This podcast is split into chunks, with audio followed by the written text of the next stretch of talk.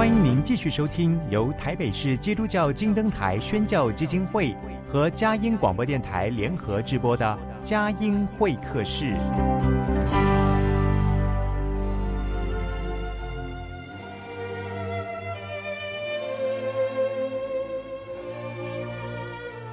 有了朋友的陪伴，人生不会寂寞孤单。在这个充满着欢笑和泪水的节目园地。愿它能带给我们生命的温暖与共鸣。亲爱的朋友，欢迎来到佳音会客室，让我们彼此真心分享，真诚以待。让我们一起留住感动，追寻光明。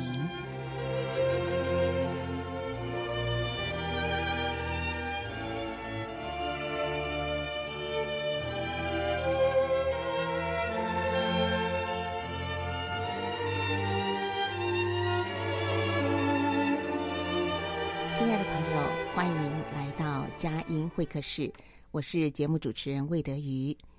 每次在节目当中的时光，都像是跟一群知音好友一起来分享心底的话。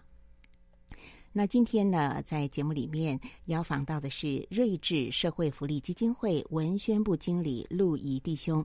其实我认识陆怡弟兄很多年，他一直都是在社会公益、呃社会关怀的机构里面任职，是一位非常好的弟兄。那么，请弟陆怡弟兄来呢，主要是要介绍瑞智基金会最近出版的一本新书。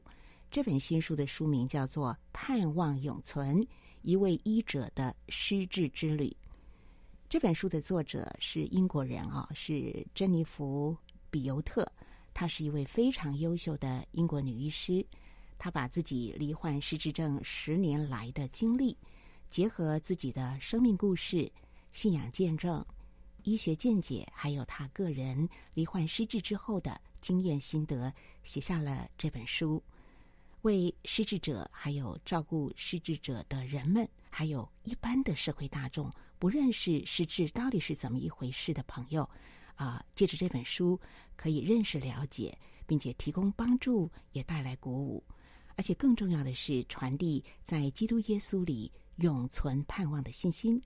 好，今晚的节目呢，今天的节目呢，就一起来听听睿智基金会陆怡弟兄的介绍和分享。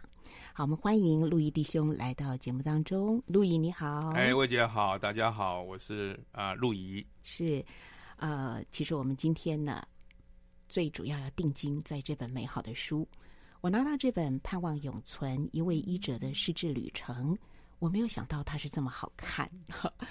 当我看完之后，我觉得。这是一本非常温暖的书，因为他把这一位呃，就是珍妮弗·比尤特医师，他几乎是一个自传，讲他自己的生命故事。是啊，还有，我觉得这也不不只是一个失智旅程，也是一个灵性的旅程。是的，很美啊。好，所以我想路易弟兄来为我们介绍，就是说，呃，睿智呃社会福利基金会，我们都知道他是关怀失智症患者以及家庭哈。是。呃，那个连续下来一共出了三本。对。那么这今年呢，新出的这个《盼望永存》，啊、呃，一位医生的失智旅程。接着这本书，你们主要的目的或心愿是什么？跟我们介绍一下这本书大致的内容，还有你们的想法做法。好，谢谢魏姐，呃，给我这个机会跟大家介绍一下睿智。呃，我先从一个数字谈起啊，就是从一百一十年的呃。资料一百一十年十二月的资料来看，台湾现在的失智人口啊、差不多有三十万人左右，啊、它还包含这中中间包含是轻度失智症啊，轻度失智症。那这个到了八十岁以上的话，它有所有这种轻重度以上的人的话就更多了。那所以说，如果从年龄来看啊，那个呃，大概百分之呃将近。大概有占百分之呃七点六四左右，然后到了高年龄更高的时候，就是说大概有每呃每十三个人中间就有一位失智者。那这个人数刚刚讲三十多万人，如果到了将近到了民国一百三十年的时候啊，就会将近有一倍的人，将近有六十万人口。所以失智症这个我们讲狂潮来到这个在面我们面对这个狂潮，其实是非常快速而且剧烈的。嗯，那瑞智社会福利基金会我们有一个概念，一个 slogan 叫做“预约不怕失智的未来”。其实大家啊、呃，面对现在我们常常听到就是啊、呃，长照二点零啊，我们需要有照照顾老人家或者高龄化社会面对，但是因为失智症本身的呃，跟一般的长照又有它其差异性，嗯，因为失智症是一个很不容易发现的这个疾病，就人家会认为说啊，这个是老老化的一个过程啊，或者他是好像就是我们讲老番颠呐，那什么突然突然间脾气变了。我以为他这个是因为年纪大的关系，所以这个过程当中，我们后来看到在社会上是发生了很多的这种因为对失智症的不了解，或者对失智者的不了解，所以一方面就会延缓了就医的呃机会，然后等到发现事情的时候，都已经发生很严重的家庭里面的冲突啊，那照顾的时候有很多的挫折，因为有些失智者他会呃有幻想。或者有有有有瞻望，然后他会说这个，他会因为他遗忘的关系，呃，这个讲话颠三倒四的。所以这个过程当中，我们这整个热瑞智社会福利基金会在成立之初，就是已经看到这样子的一个需要，就是我们的社会需要认识失智症，认识失智者，让大家对这个有比较清楚的认认识的时候，他才能够在在初期的时候，如果今天家人。或者你认识的朋友有这个发生状况，他你会有个警觉性，说哦，原来这可能是失智症，那他就可以及早处理。那因为这个整个过程呢，我们从资料上看得出来，就是从发现所谓轻轻度失智症到他确诊中间，可能中间间隔了多少年？可能十年哦。哦，这个十年之后中间会发生多少误会？是会发生多少多少的这种不谅解或者是冲突？都这是这才是造造造成很大。啊，状况的来源，所以我们我们在讲预约不怕失职的未来，不是因为有药物可以把这个病这个医好，嗯，而且不巧的是到目前为止都没有一个保证能医好这个病的药出现，到目前还是在这样一直在推出，但是还是有很大的一个呃变化性。那所以说，我们叫做预约不怕失智未来，那如何才能预不怕失智的未来？就是说，第一个，我们叫做。要认识失智症，认识失智者。第二个呢，我们才能够，你当你认识之后，你才会开始要去知道怎么去面对他，照顾他啊。那其实这本书都会会谈到，这个这位作者他是叫做年轻型失智，也是在六十五岁左右就发生了失智症的时候，他你会发觉它功能还不错。不过不错的话，意思说什么？就是还有人认为说你不是失智啦，你只是一时遗忘忘记了啊，你只是太累了，所以这些事情都会都是造成，就是说，但是问题相关相关相对来说，如果它功能还不错的时候，它可以跟家人取得很好的准备，或者叫做延缓，嗯，然后去及早就医，就可以帮助这个我们讲生活的品质还能够确保住。那这样子，我觉得这是我们瑞智社会福利基金会最重要的事情。第一个就是刚刚讲的，啊，呃，让社会大众认识失智症失智者。第二个，如果当有失智症的家庭啊照呃照啊失智者或者被照顾者出现的时候，他们可以从我们这边取得一些了解一些社会资源呐、或者从我们这边会得到一些啊社会资源的一些啊安排。啊，因为其实，在失智者的照顾过程当中，他们还是需要，因为他们还不是严重的重度失智的时候，他还能够有社交生活，嗯，他还需，他还能，他还能写写毛笔，他能画画，他能唱歌。那你不能就因此就把他关在家里面了，所以他需要有地方去。那是照顾者他需要喘息，他需要有伙伴，然后他需要有这种我们讲内内在的精情绪的。这一种一种支持等等，那这些都是我们基金会在做的事情。嗯、那刚刚谈到我们呃做出，出版，那大家都知道，现在出版业啊，其实出版本身有其价值，但是不一定是有是高获利的。其实这也不是我们获利的目的了，呃，不是不是我们出版的目的是来为了是获利，不是。嗯，那是因为呃这里头有很多的相关的知识需要跟大家说。那如果只是靠口说，或者我们讲现在有做的影音的话，其实不够的。我我们还需要靠书籍来去传递。那我们这这这件事情，这些事情都是我们基金会目前都一直在持续进行的事情。那当然还有一个部分，就叫做友善社区、友善教会。好，这后面也会谈到，是对友善教会，然后整个的友善化也是需要，因为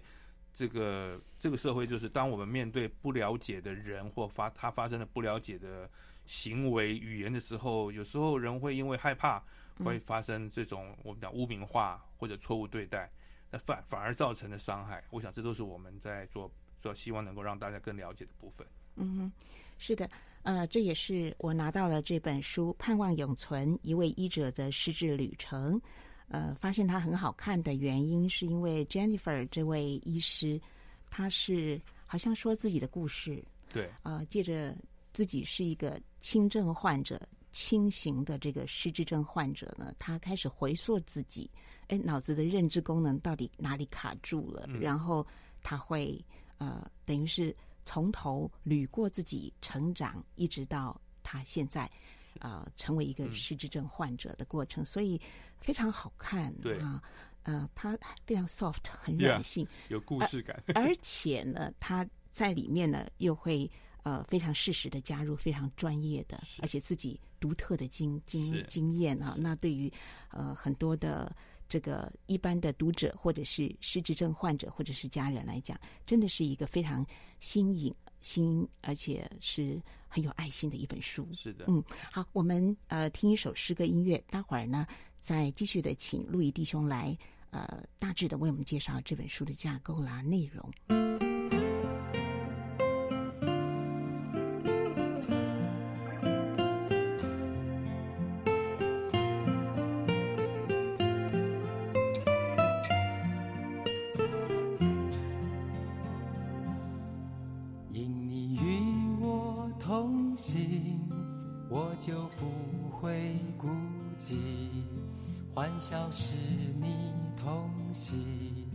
忧伤是你共泣，因你是我力量，我就不会绝望。困乏软弱中有你慈恩，我就得刚强。经风暴过黑夜，渡阡陌越洋海。有你守牵引我，我就勇往向前。愿我所行路径，愿我所历际遇，处处留下有你同在的恩典痕迹。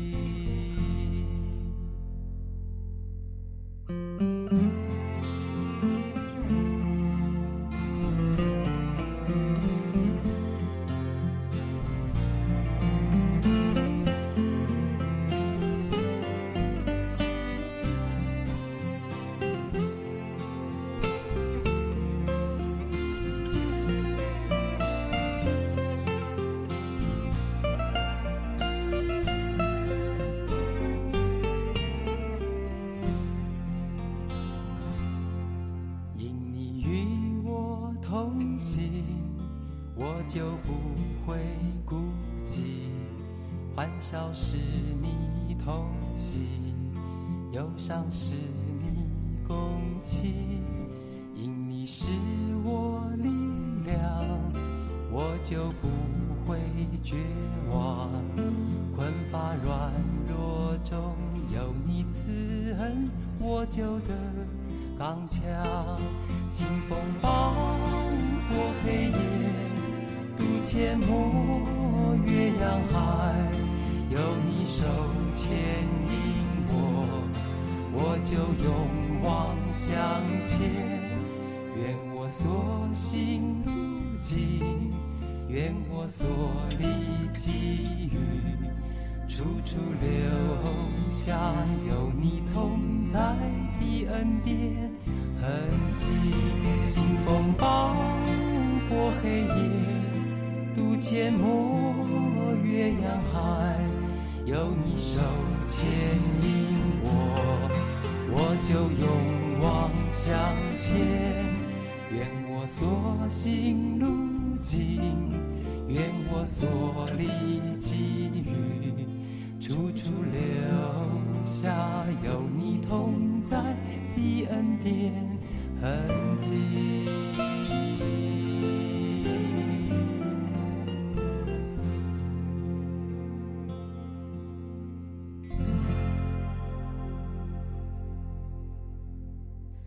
亲爱的朋友，您所听到的是佳音会客室。今天晚上为您访问到的是睿智社会福利基金会文宣部经理陆仪弟兄。今天呢，我们一开始访谈的焦点比较是放在《盼望永存：一位医生的失智旅程》，这是睿智最近出的书。诚如刚才陆毅弟兄所说的，其实，呃，这本书呢，主要是希望能够透过深度阅读。能够在千言万语之中，哈，借这个书可以更深入的去了解一个失智症患者他的身心的状态，这个病程的发展，哈。而且他为什么我说他很好读？因为他不是那么生硬的一个这个医生的专业的书，是它是呃嗯非常美好的一个灵性之旅，哈，而且是实证的，就实际见证说，哎，自己一步一步的在这个失智症患者。患这个病病症当中所经历到的种种哈，好，那我想呃，您一定是介比我介绍的更清楚，您帮我们介绍一下这本书的内容、特色、重点，还有这本书它独特的一个意义跟价值。好的，呃，盼望永存这本书，我觉得我自己因为我这本书是我在弃选啊，所以我很早就把它的文本大家看过，那我自己去。有几个地方是我可以推为大家介绍的。首先，呃，比尤特医师他自己的父亲就算是一位传道人，哦，所以他在很很早年呃年轻的时候，也就在呃南非那边就有做一些呃医疗侍奉的一些服务。那他自己，所以他这本书其实在整个的呃脉络里面有，其实有很大一部分他会见证的一件事情，就是呃到信仰。或者说神在他身上的带领这件事情，是一个呃，他对他来说，他是把他要把它彰显出来的。这一点是他在书中很开宗明义就讲这本书，说我这本书其实写的不是写一个我个人的故事而已，但也不是写呃失智症的医疗的这些概念，但还有一部分很大一部分，几乎当了将将近三分之一的概念是他在讲这件事情。而这件事情很奇妙，是也在后头的故事当中，呃，就会凸显出来。好，这点是是有很有很有意义的，因为他在里面谈到他如何在，因为他即便了罹患失智症之后，他仍然呃服务不错哈。他在医院里，然后还有他会受邀去演讲，去分享自己成为在失智者的过过程当中的这些呃生活点点滴滴的。那他碰到了这种用我们讲现在用简报系统啊，用 PowerPoint 啊，用电脑的一个困境，或者他在呃。搭车交通的过程当中迷路的过程，但是他都会感受到有神的带领，然后安排了天使，啊，像这样的一个见证，呃，我觉得都是在让我们对于他的信仰都会有更深一层的一个感感感受。然后第二个是他在过程当中也特别谈到了，就是他会引用圣经的话去佐证他如何看待其他的实质者。因为我们知道作者他在除了他自己在住在一个算是一个呃像是呃这种呃老人公寓或者是呃这种照顾的机构里头，那他还去他还去安慰安啊、呃、去照顾或者是啊、呃、这个陪伴其他的失智者。那当然他在照顾的过程当中，他也把他的照顾的这些经验或者是呃看呃操作的过程变成书中的内容啊，所以他能够有一手的资料。有所谓的一手资料，包含他自己的，以及那些失智者所所做出来的反应的时候，他怎么样佐证他，把它梳梳梳理成一种啊、概念跟知识。所以第三这本书第三个部分就是那些知识，包含如果我们看到书中，他会谈到你如何去听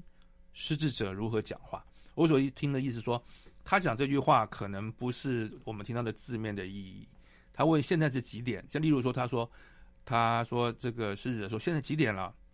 他问这句话的意思，可能意思，他其实背后意思是他肚子饿了，他想吃东西了。嗯，他只是用一个这个这种我们讲提醒式的问话。对，如果我们是如果我们是一般的人的时候，我们觉得，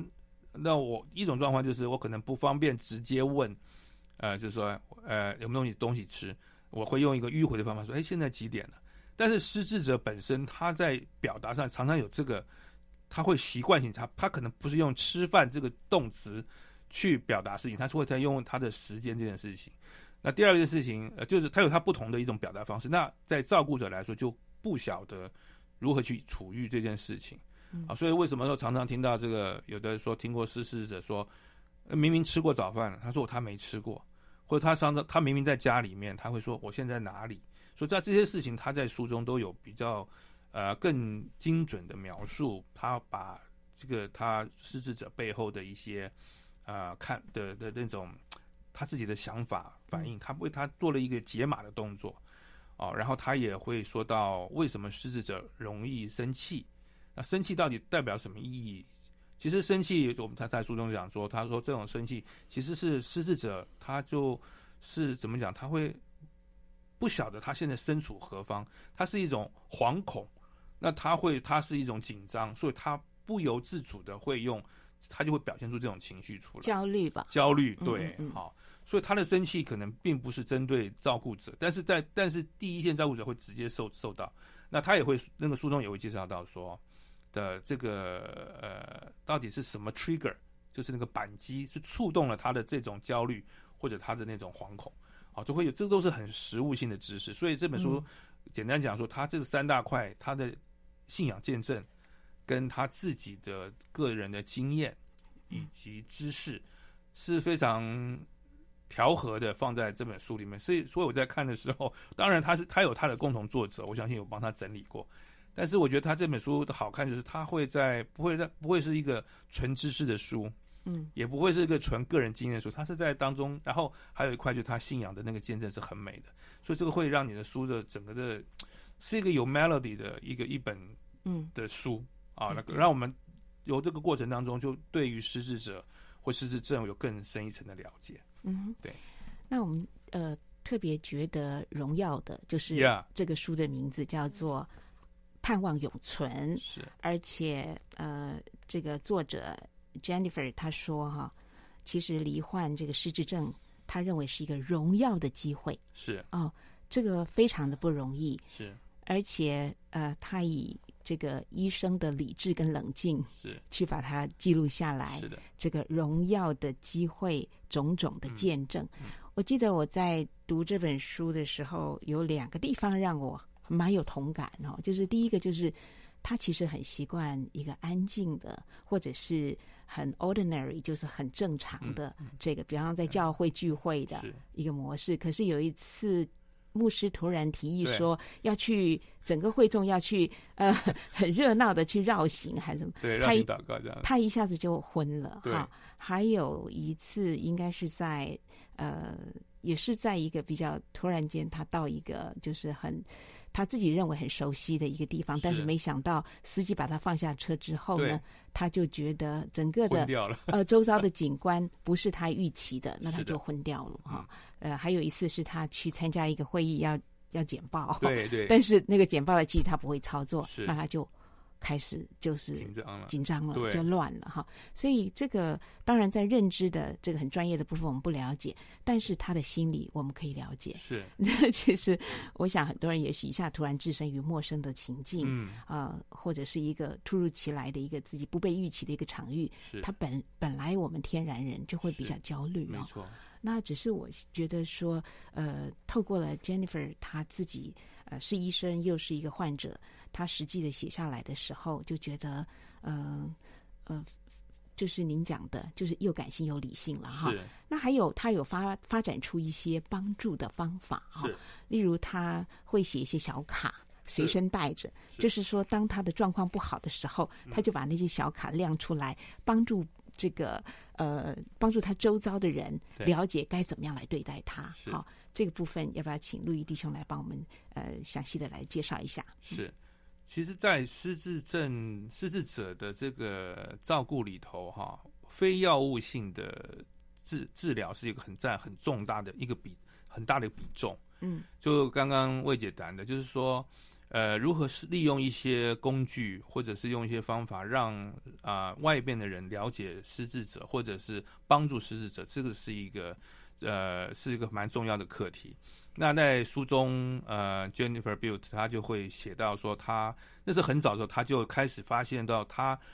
当他不能够很用口语的方法清楚表达，就是很有条理的说明他的现在的状况的时候，让他让别人马上知道他是个失智的时候，他就用小卡，这是这是一个他会在当中有很多这样的工具。第二个就是说，他也待在他的这个呃养生村里面啊，或者是照顾的单位里面。他带还带一个团契啊，叫做日本的这个日本团。那我那时候当刚看的时候就奇怪，他为什么用这个叫做日本团？哦，原来是呃，之前我想大家也知道有个长谷长谷川啊、呃、的教授的哈，日本医生，日本医生的。嗯、那但是问题说，他讲的就是说要如何利用这种，例如说唱歌啊。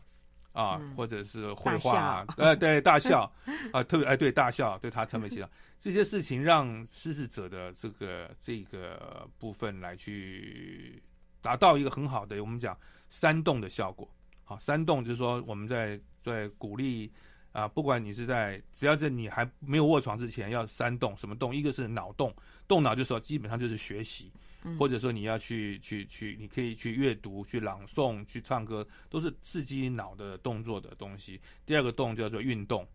嗯，好，第三个叫做人际互动，好，这三种。那其实刚刚讲的，刚刚谈到他也是，他有讲说他利用很多很好的这样子一种啊方法或者工具，能够让别人能够知道说，哎。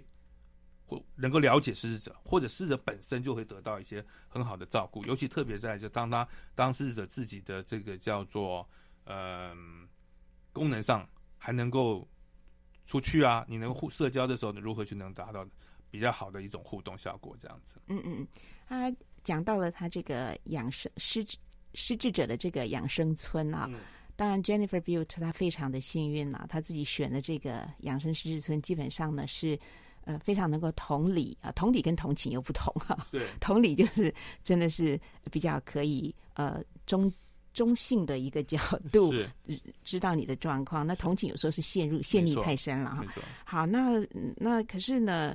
同样的他会回想到 Jennifer 会写会回想到他的父亲早年哈，是他他当然他父亲那个年代呢，对于失智的人是更不懂得如何照顾。是的。所以我记得他。里面有一段描述是说，他父亲很茫然，因为呃那个所谓的物理治疗师就带他们去操作一些呃手势啦，或者是运动，可是这些东西是他父亲不感兴趣的。嗯，他父亲会自己游移，走走走走走哈，然后就就就走到了图书馆，就是走到图书室。哦，原来 Jennifer Jennifer 讲的说，哦，他爸他爸爸其实很喜欢阅读，没错。所以后来当他自己 Jennifer 自己成为一个失智症患者的时候，他就。觉得应该要发展，其实你自己每个人，你喜欢的，你喜欢阅读，你喜欢写作，你喜欢唱歌，你喜欢弹琴，你喜欢跳舞，嗯、这些通通都可以帮助失智者在自己熟悉的领域里面。你刚刚讲到的动脑啦、运动了，或是互动，互动都是非常好的。是是是。呃，因为我自己也也年纪也是曾经参加教教会的一些乐活小组，是就发现有一些所谓的这个呃照顾乐。乐活银法族的一些活动啊，有、嗯嗯、有时候有一点就是呃说不上来，不太投气的感觉了。是，嗯嗯。说到这点，我倒是可以有个分享哈，就是呃，跟我们一共同出版这本书的有个叫苏天才文教基金会，他的董事长就是也是一个姐妹哈啊，苏昭荣姐妹，那她也是长期照顾她的父亲，那苏天才。那他呃，苏建才呃老先生，他其实以前是在台湾算是蛮显赫的啊、呃，这个商商商商人。那他就讲，他就跟我们分享到这件事情。他因为他看这，他在共同跟我们共同出版了。那他看他看这本书就特别有感。他说他在其实他呃苏爸爸在呃刚刚初期的时候，他也是会带他的爸爸去一些这种这种呃日照据点啊啊去。下跳棋啊，或者是玩玩游戏啊，那目的呢？后来因为那时候苏爸爸状况还没有那么严重，他对这种一点兴趣都没有，所以其实我们要这样说啊，就是说，其实，在失智者的失智的过程当中，他在初期的时候，我们讲轻中轻中度的时候，他其实还有很多事他能做的，是，所以我们在安排的时候，他应该是要能够理解他能做什么，而不是我们都假设说他不能做什么，然后用一个比较。制式的或者是刻板对或僵硬的方式来对待失智患者。对，那所以他在这本书就谈到这件事情了。对哦所以他你看他还能阅读，嗯然后他能够谈，他还可以聊天，然后他嗯能够我们讲现在有语言语。所以，然后这些事情，我觉得就是这本书也蛮特殊的。他就您讲到的这种因人而异，或者是要特别能够了解的一个很重要性。对对对，好，这是呃，我看这本书，我觉得有很大的收获。因为过去呢，我对于失智症患者呢，其实是有蛮刻板跟僵硬的，是呃，或者是呃一些这个既有的一些偏偏窄的那个、嗯那个那个观点。但是看了这本书，真是打打开了我的 很多的眼呃眼眼界哈，然后呃，甚至是心理的界心界哈，呃，发现哇，真的是呃，其实他就是有些地方卡卡。嗯，但是如果如果一一再让他所喜欢的东西能够不断的去呃重复学习，或者是呃更加的突破的话，其实他会呃，其实他也是具有某种相当不错的疗效。没错，没错，没嗯错。好，我们聊到这里呢，哎，其实呢，鼓励大家还是自己来看这本书《盼望永存》哈。我们讲到的都不过是当中的一些亮点而已哈。如果你要窥全貌的话呢，呃，来呃。介绍你这本好书《盼望永存：一位医者的失智旅程》，是睿智哈和苏天才文教基金会一起合作出版的。呃，好，我们进一段诗跟院，待会儿再继续的访问路易弟兄。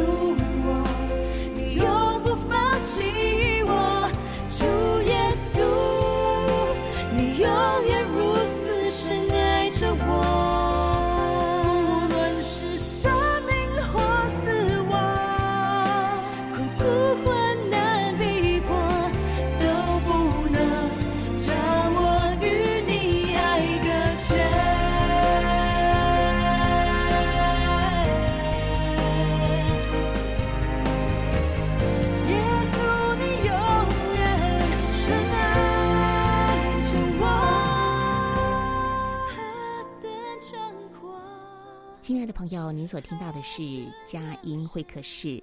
呃，我们在台北佳音是 FM 九零点九，宜兰罗东 FM 九零点三，桃园 GoGo Radio FM 一零四点三，除了在频道，我们也在佳音网站。呃，不论是同步播出或是节目精华区，都可以点选收听。同时，也透过新形态的 Podcast，随时也可以将节目了来广传分享。那今天呢，我们访问的是呃睿智社会福利基金会文宣部经理陆毅弟兄。好，我们也想听听陆毅弟兄你的生命故事啊，是怎么来到睿智哈？那么开始接触到这一份呃，可以说越来越被看重、越来越被需要的一个施工，讲讲。你的信仰见证生命故事。好的，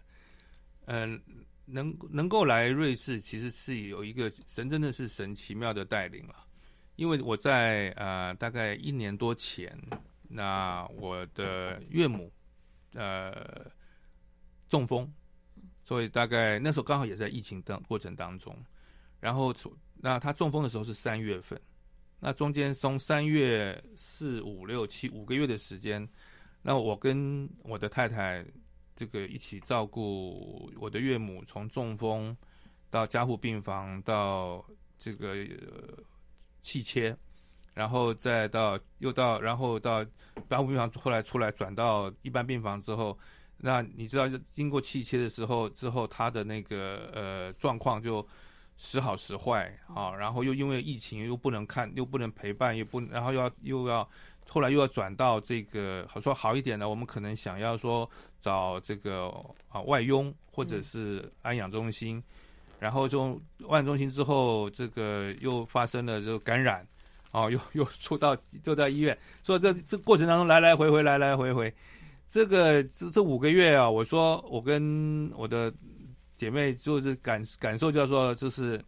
叫做长照，尤其是重症长照的先修班。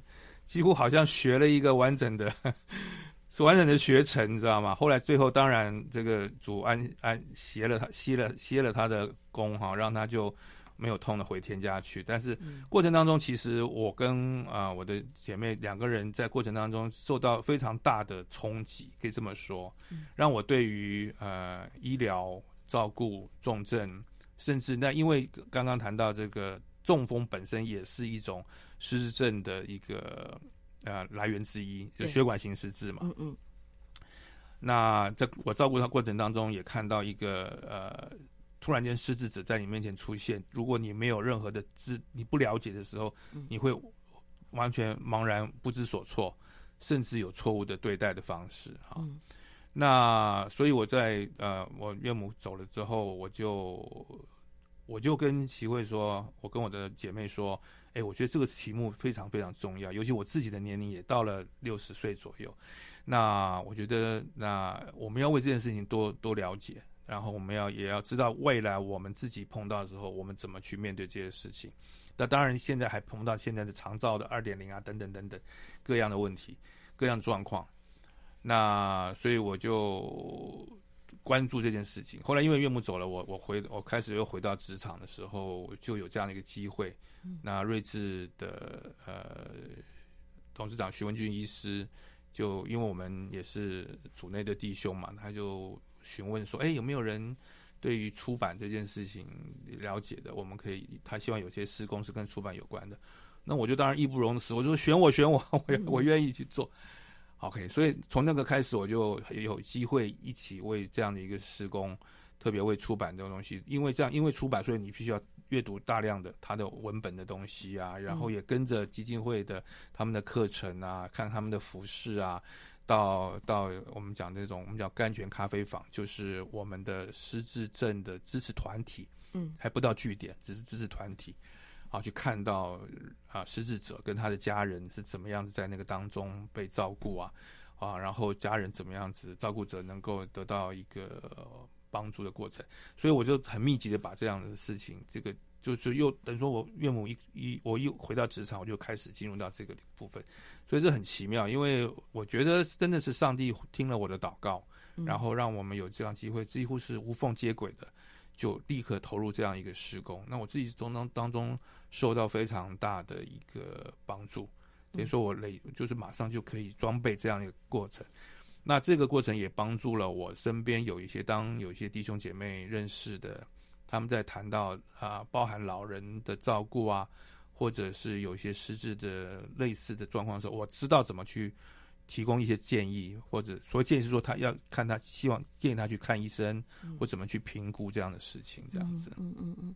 是的，呃，其实，在《盼望永存：一位医者的实质旅程》，作者 Jennifer，其实我觉得有一个非常非常重要的一个根基，也就是说，他认为这是一个荣耀的盼望，同时他也认为自己身为失智症呢，这是一个荣耀的旅程，而且这个荣耀旅程呢，他是。有着盼望的，是的，所以这个盼望，这个 hope 呢，就变成是一个非常正面的一个能量。是的啊，那他更在艰困当中身体力行。是啊，那在这个病程当中，他。呃，更加经历到灵性的美好，像这里面他有两次遇到天使的经历，是这是超乎想象的神机哈。那我也想到圣经里面，不记得是在诗篇的第几篇有讲到，是说讲到安慰老年人哈，嗯，即使是年老发白啊，嗯、呃，我们的天赋依旧是怀揣哈。是、呃，其实我觉得人这一生啊。年纪呀、啊、就是这样子流过去，但是在我们的内里呀、啊，我们还是个小孩子。是，所以当我看到 Jennifer 这位作者，他写他回再回到他自己童年的时候，他就触及到他生命当中的。伤痛，因为他母亲很早就过世，嗯、是，然后他父亲很忙，没有办法照顾他们姐妹，所以就把他放在祖父母所居住的这个、嗯、这个比应该是说一个海边的一个城镇。然后，因为他很喜欢阅读啊，可是他的程度应该是比学校里的小朋友都好了哈。但是老师就认为他好像有点不不太合群吧？嗯，好像记忆中就是 Jennifer，就是对，当他。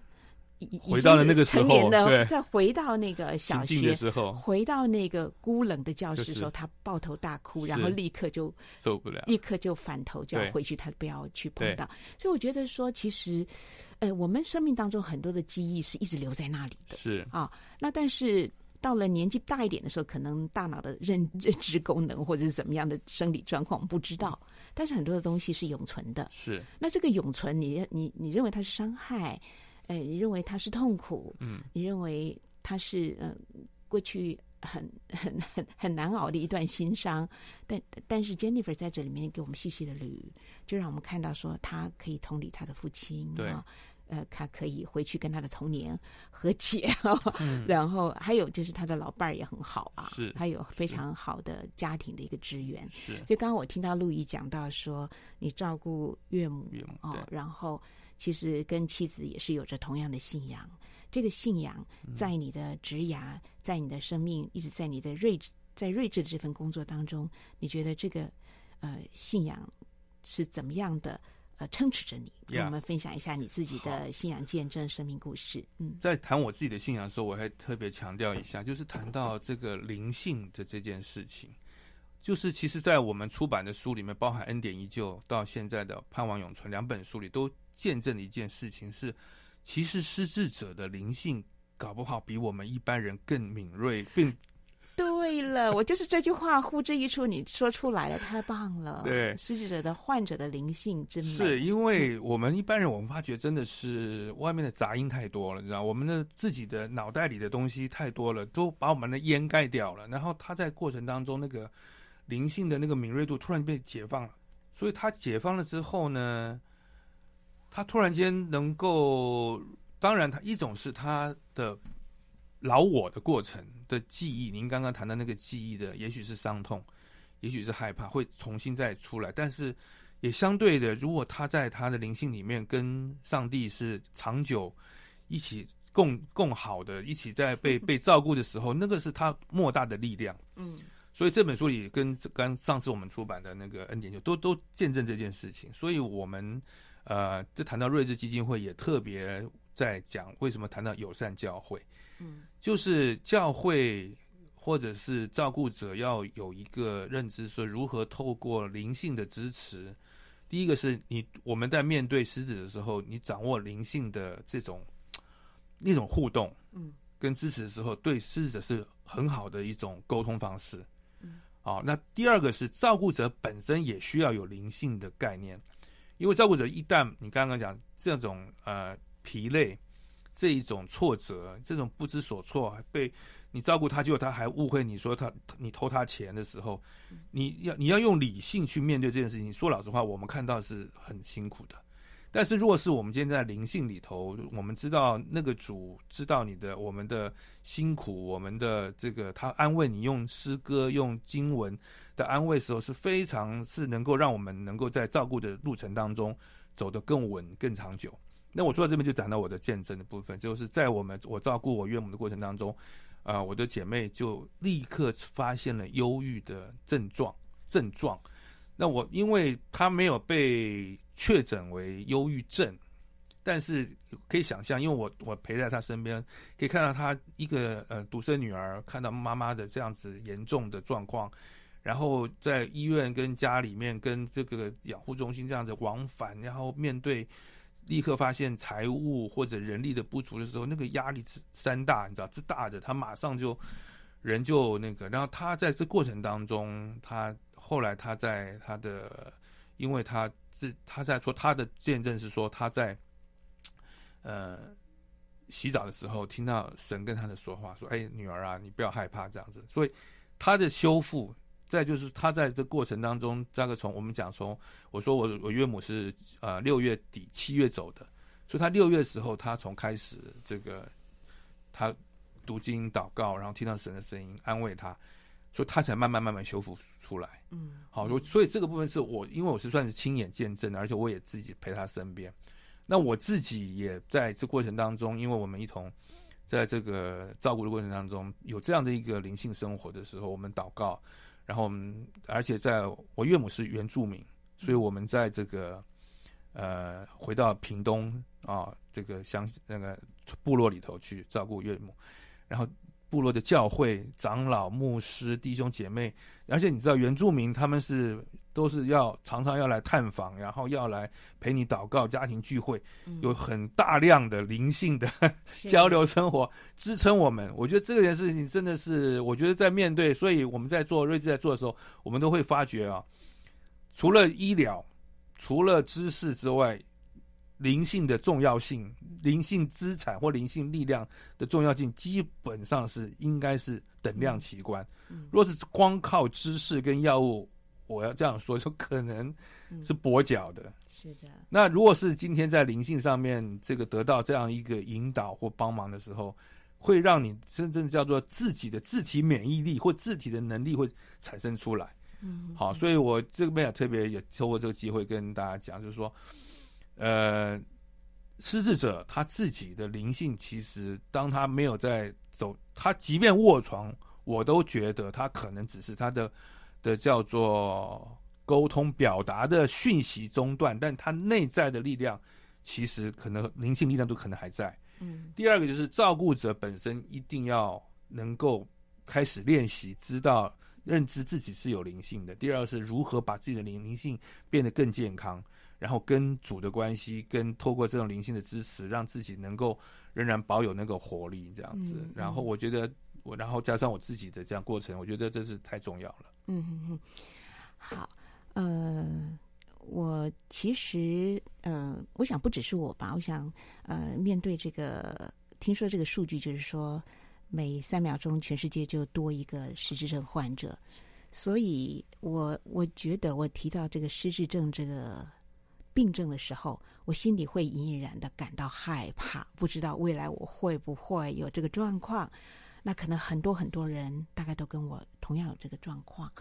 呃，但是我觉得在圣经里面说的，据说出现很多次很多次，就是你不要害怕。我必扶持你，我必帮助你。是哦，那么也就是说，这位造我们的主，他知道我们的过去，也知道我们的现在，更知道我们的未来。在盼望永存一位医者的实质旅程当中，我觉得那个最大的安慰、最大的力量是来自神，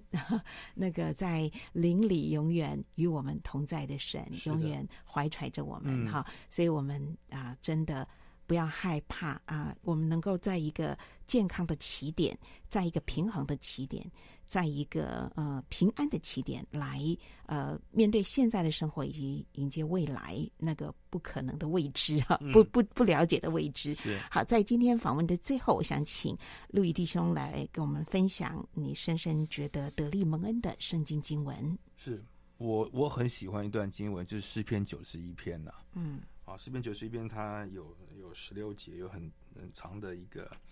就是呃，传达了神对我我们对神的这种赞美，以及他给我们的一个呃恩典。那我我会引用的是呃十四、十五、十六节。他说：“神说，因为他专心爱我，我就要搭救他。”因为他知道我的名，我要把他安置在高处。他若求告我，我就应允他。他在急难中，我要与他同在。我要搭救他，使他尊贵。我要使他主享长寿，将我的救恩显明给他。那这个部分，我就讲说，就是刚刚他要使他尊贵，就如他这样的 Gloria，就的 opportunity。其实，呃，荣耀这件事情是来自于他的这篇。他的那个影片，他也的名字，如果你用 Google 打 Jennifer Built 的话，就看到那 Gloria Opportunity，就是说荣耀的机会是来自于失智症。嗯、所以就如同讲，如果今天我们其实不要说等我等到他失智症了，其实在任何时候，我们呃去，我就这样想，就说我专心爱他，然后他就会搭救我。然后因为我知道他的名，所以他会把我安置在高处。那不管我今天在处在高山口的低谷，对神对神来说，对我来说，我是被安置在高处，不被我们讲，就好像如同下面有水、有有有泥这些东西。然后，而且我他的搭救会让我尊贵。然后他呃主享长寿。那我觉得，当然你会说，哎呀，这个你得病卧床，那还长寿，不是更惨吗？但是我觉得那个长寿的意思，我讲不只是身体上的长寿，嗯，是我们心灵的长寿，就在永远保持那个有寿寿呃寿数的活力。就是我今天不管到几岁，基本上我的活力是一样的年轻的，而且并且能够你会看到他的恩典，好看到他的那个呃救恩。我觉得这点是让我们在我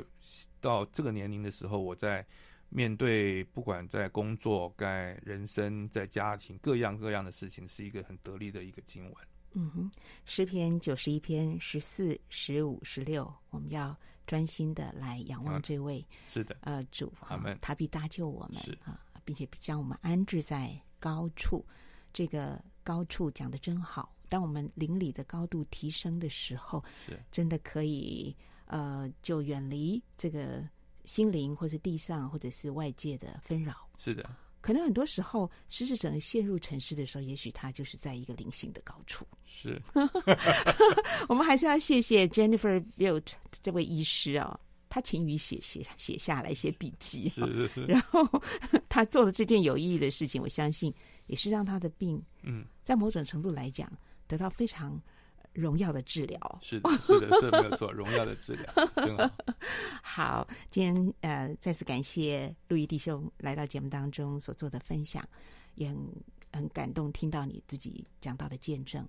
呃，但是在这当中，我们要说，要把一切的荣耀归给主，他是时时刻刻陪伴我们。是，不管我们是好的时候。或者我们是在逆境的时候，不管我们在忧郁的时候，或是我们得意的时候，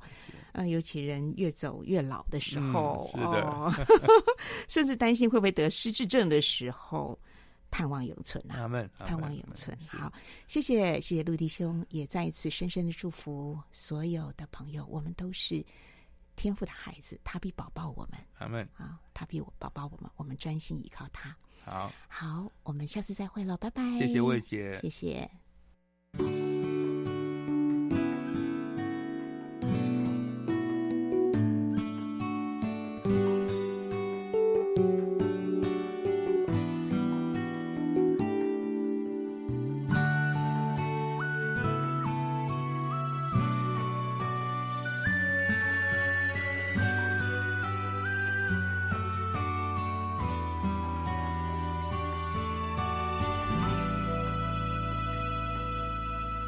神的孩子，不要沮丧，举目向上望。神在天上，不分昼夜，时时看顾你。